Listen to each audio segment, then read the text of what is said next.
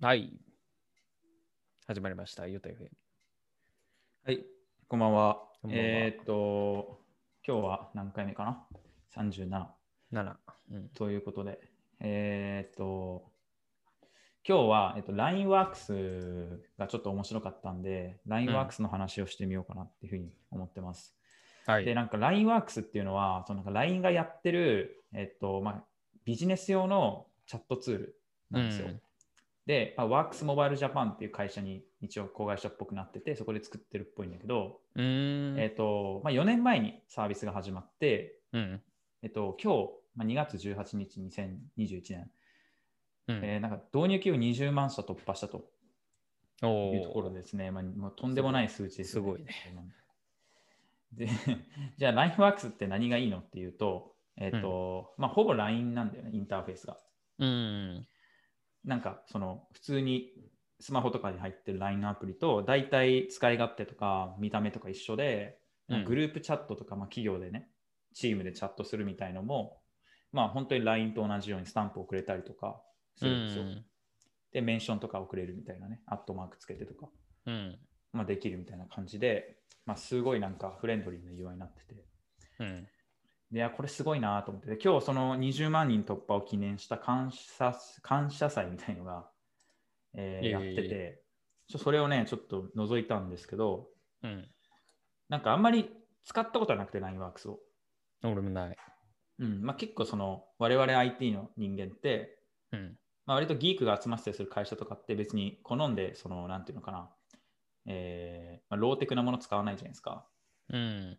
うんまあ、好んでそのなんかあんまりこう国内に特化したものとか使わずどっちかっていうと、まあ、スラックとかみたいに、まあ、割とグローバラグローバリズムが高いものとか使うでしょ、うん。まあ、その方が多分最新機能のアップデートとか、まあ、早いからねっていう話だと思うんですけど、でなんか LINEWORKS はやっぱりその中小企業向けにめっちゃ作り込まれていてうん。うん。中小企業向けというか中小企業のなんか、えーノンデスクワーカーって言われるようなうん。デスクで仕事してない人たちがすごい使いやすいように設計されてるんですよ。うん。まあ、例えば介護とか、まあ、営業とか、うん。ね、それこそ最近だと,、えー、とフードデリバリーとかのスタッフとかうん。みたいな感じで、外に行って働いたりとか接客しながら働いてる人でもコミュニケーション円滑にできるよねみたいなところをすごい注力して設計されていてうん。なんかあのーまあ、LINE だからすごい分かりやすいじゃないですかうん。普段みんな使ってる LINE と大体一緒でうん。できるから、なんかこう、ビジネスツールを導入して、はい、これ使ってくださいみたいな、ね、使い方わかりませんみたいな感じにあんまならないんだろうね。うん。そうだね。すごいナチュラルに使えるみたいなところがあるし、うん。なんかすごいのは普通の LINE とも連携できるらしくて、うん。なんか個人のアカウント対 LINEWORKS のアカウントみたいな感じでもできるみたいな。うん。なんかお客さんがいる会社とかで、こう、相手は個人ですみたいな時とかああ、にそういうこと使えたりするみたいで、うん。うん、なんか今日やってたやつでは、製薬会社うん。中外製薬っていう会社があって、その会社での、まあ、MR さんっているじゃん。うん。で、それがあの病院の医者ですね、お医者さんとやり取りをするのに、今コロナで対面で病院に。に行って、なんかできないから、うん。えーこう LINE、えっ、と、まあ、先生の LINE とかをこうんう追加してもらって、えーやるらしいですよ。えうんえ。いいね。頭いいな、みたいなうん。感じで、いや、これずるいなと思ってね、LINEWORKS。そうだね。まあ、うんできるけどね、スラックとかやればもちろん可能ではあるんだけど、その人たちに使わせるっていうのがなかなかそうそうそう。できない。そう。で、なんか、 えっと、まあ、コーラルキャピタルっていう V- VC が出してるデータによると、うん。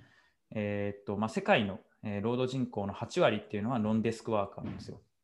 あまあ、つまり、えっと、まあ、あれね、あのデスクの上で働いてないというか、まあ、外に行ったりとか、まあ、わかんないけど、あ。で残りの2割。割っていうのが、そう、残りの2割がデスクワーカーで、うん。っていう状態なんだけど、まあ、実際にこうスタートアップの投資っていうのはそのノンデスクワーカーに対するソリューションの投資っていうのはなんと1%ぐらいしかないんだって、かあ、ちっちゃいね。まあ、確かにって感じだよねうんやっぱりその B2B の、えー、とソリューションとかって、まあ、割とそのお金が回ってるのって、まあなんかこう PC で作業するソフトウェアっていうのね、文脈的にやっぱそういうのがメインになってくるっていう中で、うん。まあ、これからは割とそのノンデスクワーカー向けのソリューションとかサービスっていうのが、うん。まあまあまあ、えー増えてくるんじゃないかなっていうところでうん。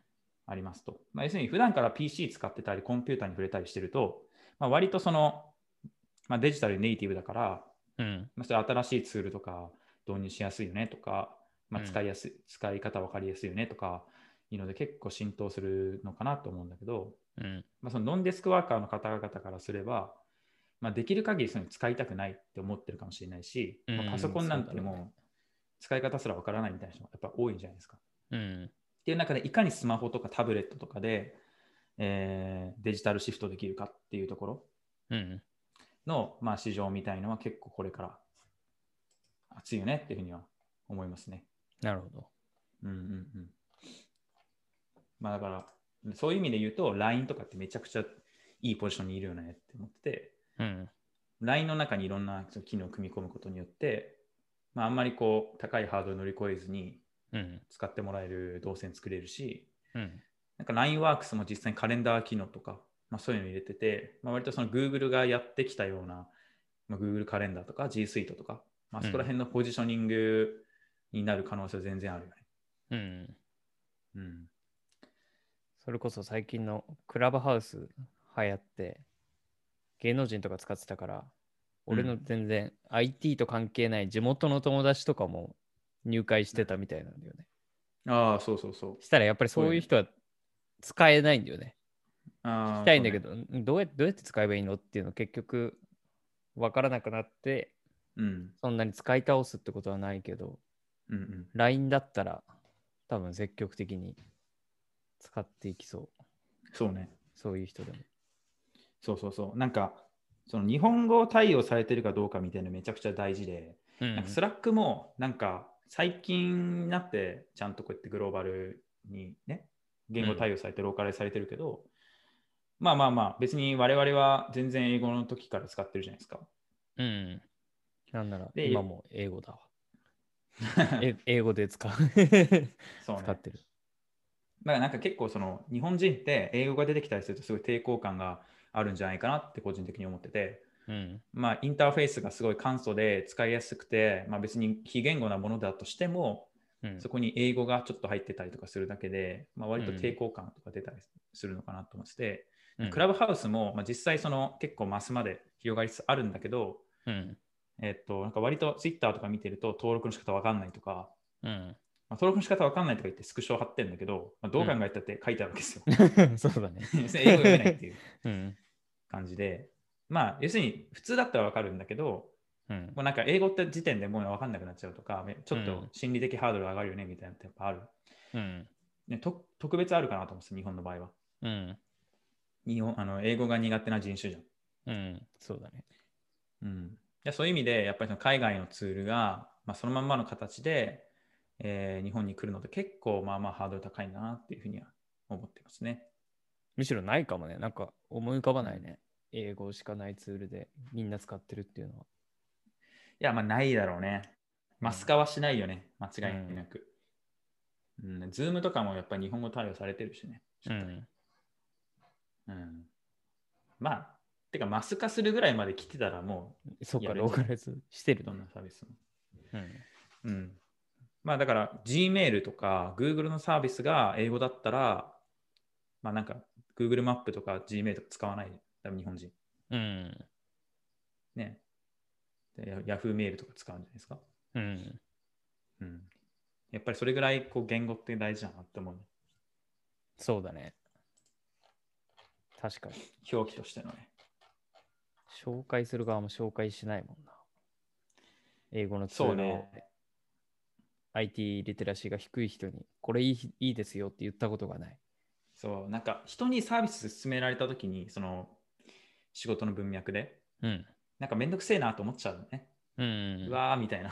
またなんか難しそうなの来ためんどくせえって。うん。なるじゃん。うん。まあ、だから、なんか結構そのアメリカで流行ったからといって、えー日本でやっぱすぐ浸透すると限らないわけで、うん。だから日本ちょっとその結構遅いんだろうね。うん EX とか SARS の浸透とかも含めて。うん。うんうん、だからバリバリ日本にローカライズした日本なりの SARS だったりとか、システムだったりとか、まあ、そういったものを国内でしっかりこう、えースピード感出してやっていかないと、うん。あんまり進展しないよなって感じですね。うん。いや、LINE は強いね、そういう意味では。もうすでに LINE っていうのがあって。うん、てか LINE ってめちゃくちゃ、その、ユーザー視点に立てるプロダクトできるなっていうふうに思ってて、うん。もうその、ユーザーインターフェースにしかり、うん。使い勝手しかり、やっぱりほぼもう理想系じゃないですか。うん。うん、すげえやっぱユーザーのこと分かっていて、うん。目線に立ててるっていう感じがして、しかもプロダクト力もめちゃくちゃ高いっていううん。だから結構割とあらゆるサービスにおいて LINE は強なんかすごい脅威なんだろうなって思ううん。思いましたね。うん親が使ってんだもん、俺 の。そうね。そそうのそうそうくらい。まあ全今、然おじいちゃんでもえっ使とうし。インターネットが登場して20年ぐらい経って、うん。まあ、もうちょっと経ったか、20、30年ぐらい経って、うん。えーっと、まあその割と、えーコンシューマー向けのプロダクトとか、コンシューマーの市場って結構インターネットにリプレイスされてきて、うん。まあ例えば小売産業とか広告産業っていうのは割と、えーインターネットにリプレイスされてきた中で、うん。まあ、他の部分っていうのはまだまだ実は、えー、と GDP で言ってたくさんあるじゃん。うん。じゃあ今後来るのはやっぱりその企業向けサービスだったりとか、うん。金融だったりとか不動産だったりとか、もうちょっとその、ちょっと自分らからすると、普通の一般の人からするとあんまり馴染みないところが、うどんん。どんえーデジタル化、IT 化、とかインターネットによってつながってくるっていうところだと思っていて、うん。うん、そういう意味で言うと、やっぱりその、なんか硬いツールっていうよりは、LINE みたいな、個人ですごい市民権を得たツールみたいのが、まあ、すごいポジショニングとしては良くて、っていうのうは、んやっぱりその意思決定をする人間とか、使う人間は、企業の人間だけど、まあ、一人の人間だから、うん。やっぱりそのなんか、価格とかスペックだけじゃなくて、馴染みとか、うん。なんかそういうのとか、結構ね、大事なんだろうなと思いますね。うん。そうですね。LINE だけ使ってるっていう人、結構なボスいそうだもんな。スマートフォン持って、アプリそうはそうそう。 LINE だ LINE だけは使うけどっていう人は結構そいや、本当にそうですよ。うんう、恐ろしいね。 いやだから LINE なんか本気出したらもうどんどんどん潰せるなって。そうだ ね。いや、マジで、あ、の、本当に Z ホールディングスっていうか、うん、まああのグループになってすごい金もね、回ってくるだろうし、もうめちゃくちゃやってくると思うんですよ。だから、なんつうか、スタートアップからするとめちゃくちゃ脅威だよね。うん、うん。おそらく。そうですね。強すぎるもんね。うん、だからローテク向けのサービス、ローテクな人たちとか、まあ、リテラシーがあんまり高くない人たちのに向けたサービスとかって、まあ、やっぱりその LINE とかめっちゃ強いから、うん、戦い方考えないと結構ね、うん、大変ですよねっていうそうですね。とこでしたね。はい。まあ、LINE はね、技術力もすごい高いしね、うやっぱり。やんっ、ぱすごいなって感じですね。これからどんどん進んできますね。LINE による。なんそだう、なんか LINE いろいろサービス始めるらしいから、まだまだうん、うん。なんか何ギやってグもワークの分野とかにも参入するらしいよ。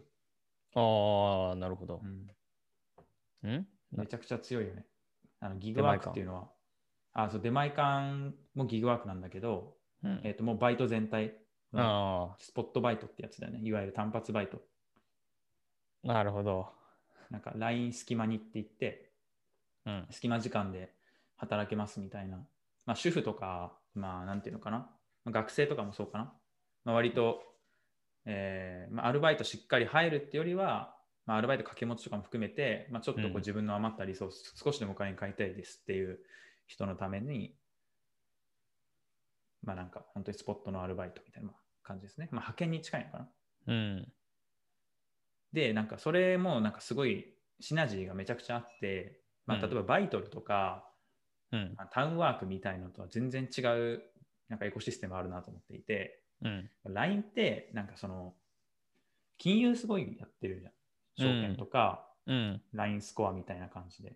うんで、。LINE スコアって簡単に言うと余震じゃないですか。うん。で余震って、要するになんか、えっ、と、まあお金貸す、貸した時のその投資回収の、まあなんかその、まあ、保証にね、使えるんだけど、まあ、どれぐらいのこう、保証、保証があるのかみたいな話で、まあうんそういうので結局投資額とか、うまあん。融資額とか決まるんだけど、うん。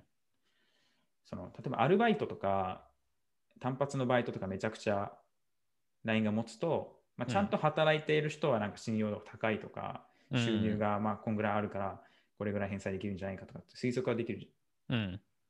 だから結構そのなんか余震のレベルも上がっていくっていうところがあって金融サービスにつなげやすい、うんうん。